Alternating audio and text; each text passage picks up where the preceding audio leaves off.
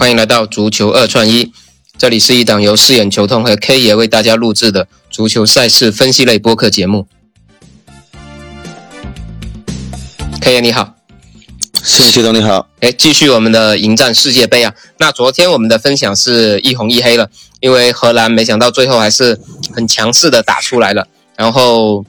阿根廷我们标胜是正确的，然后我们临场在我们的听友群里面分享的二比一的比分也是正确的。另外还有一个澳大利亚，它的黄牌数让一张也是正确的。昨天，呃，阿根廷是没有黄牌，然后澳大利亚是两张黄牌。那昨天整体来说，我们也还算表现还可以。昨天实际上阿根廷临场的降盘呢，我发现在淘汰赛之后，好像庄家也。很狡猾了，阿根廷的降盘降到一点五的那个让步指数，也等到临场前的差不多应该也是三十分钟左右才去降。我觉得有一些如果提前下完去睡觉的，可能都觉得阿根廷那个一点七五是能打出来的，但他临场降盘这个，我觉得对阿根廷实际上是非常非常不看好的。所以 K 爷在临场的时候也推了一个二比一的波胆，我觉得不知道 K 爷对他这个呃淘汰赛之后机构的这些狡猾的有没有一些想复盘的？呃，其实昨天阿根廷确确实实也是一开始推的是主那个标胜嘛，但是标胜对，那后面看到我看了他的那个盘口调了下来，然后根据他们两队呃的情况，才去做出了一个呃二比呃二比一跟一比一的那个波档推荐在我们的那个波友群里面的。嗯。那我们闲话少说了，我们继续来到今天的两场比赛。那今天是由法国和英格兰出战，这两支也是夺冠热门的人气球队啊。那我们先来看一下法国打波兰这一场吧。因为这两个队啊，从实力上，大家肯定都是会站法国这一边的。法国非常强势，最后一场虽然输给突尼斯，但是也是因为他进行了一个大面积的轮换。那这个大面积的轮换，使得他的主力球员是有充分的休息的时间了，跟波兰去拼阿根廷最后一场那种体能消耗是有明显的这种优势的。我不知道这一场 K 爷他怎么看？其实法国对波兰无可置疑，法国是今年上第二个看好的那个夺冠球队。那么其实独胜是 OK 的，但是就是它的赔率太低，所以我建议推方推一个比分二比零去试一下吧。嗯，其实这一场就是看好法国，然后对，嗯，不会大胜嘛，因为波兰感觉如果是紧密防守的话，应该大比分失败的这种几率也不是特别大。对，而且波兰其实来往的。当当一个莱万其实也成不了什么大的建树，嗯，对，反而法国对他这边，呃，他们的进攻啊、组织啊各方面其实都挺挺 OK 的啦。对，两球小赢波兰是可以的。对，因为呃，波兰实际上这一场应该是他的战术应该是就是想逼平守平九十分钟。我看托加斯偷点球，他应该是这个套路，他不可能说。我会跟法国队去打什么对攻啊什么的，应该是越往后，其实越往后面淘汰赛走啊，对波兰这种球队实际上可能也会更有利啊，因为他就一心想守平的，他不会有什么乱七八糟的想法的。对啊，而且波兰他们这种球队都是拖拖到最后来点球咯，对，都是这种想法多一点。呃，但是法国实际上在小组赛第一场他打澳大利亚，澳大利亚应该是有点像波兰的，我们昨天也说过了。那法国。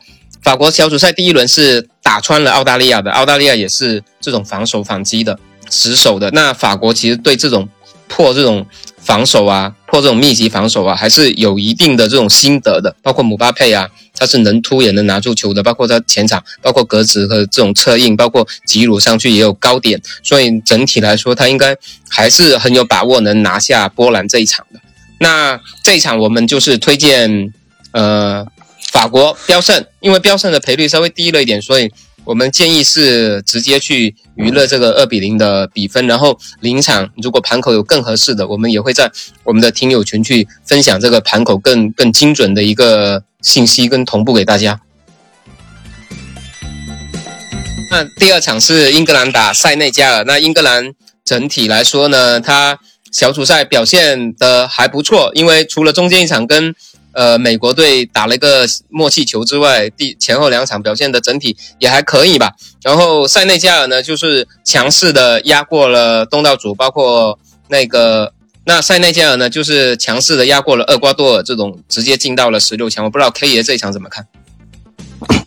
塞内加尔其实如果不是少了马内的话，他这场球其实跟他那个让一个球这个呃数据来说可以去踢平了。那现在他少了马内，加上那个英格兰这前几场的表现，我觉得也还是推荐一个一比零的波档吧，这样子会相对娱乐的很多。呃，因为你独胜赔率也挺低的，嗯，对。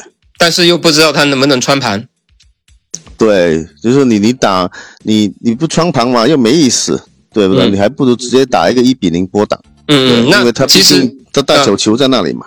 嗯，那其实从这个思路来说，就是昨天出了两场大球，然后今天你感觉可能会出两场小球。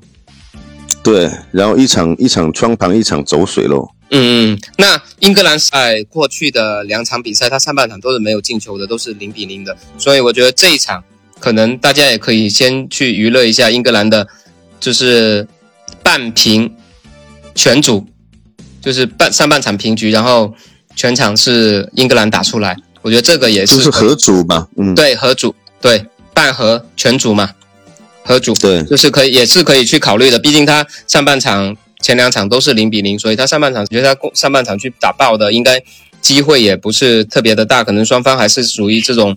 相互摸索的一个阶段吧。但另外给大家分享几个球员吧，这两场比赛，一个是姆巴佩和吉鲁，因为他们在打澳大利亚这种密集防守的时候，他们两个人是一共获得了十二次的这种射门机会吧。所以面对波兰，我觉得他们俩还是很有机会去把这个射门次数去打出来的。所以他们俩的射门次数在这场比赛是可以作为娱乐的。还有一个就是英格兰的凯恩。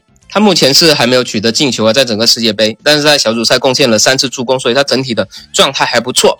但是在二零二零年的欧洲杯上面，他在淘汰赛阶段一开始就能取得进球，他同样是小组赛没进球的，所以他可能一进淘汰赛他就会发力了。所以今天晚上凯恩能进球或者继续助攻这两个，我觉得也是可以。作为一个娱乐的参考的，包括或者去做一些过关的组合搭配。那另外一个还有我们之前分享的那个卢克肖他的传球嘛？我们上一次分享卢克肖的是最后一场他打威尔士，但是他打了六十多七十分钟就被换下了，所以他的体能上是有优势的。呃，那他三场比赛打伊朗，他传球是一百一十八次；打美国他传球是八十四次，然后再打威尔士。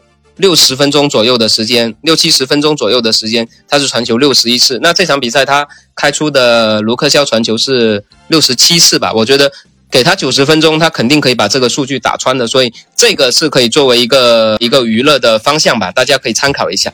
那今天的两场比赛我们就先分享到这里。那 K 爷再把这两场比赛有没有一些就是高赔一点的串可以作为一个分享呢？呃，这就是法国对波兰的二比零，去搭配那个英格兰一比零波挡创，对，嗯，就是直接把你刚才两个比分串在一起。对，OK，那如果临场有什么更新的，包括临场有一些更好的、更有把握、更有质量的串，我们也会及时的在我们的听友群里面去做分享。那感谢你收听今天的节目，我们下期再见。今天晚上祝大家都有一个好的收获。谢谢大家，拜拜，拜拜。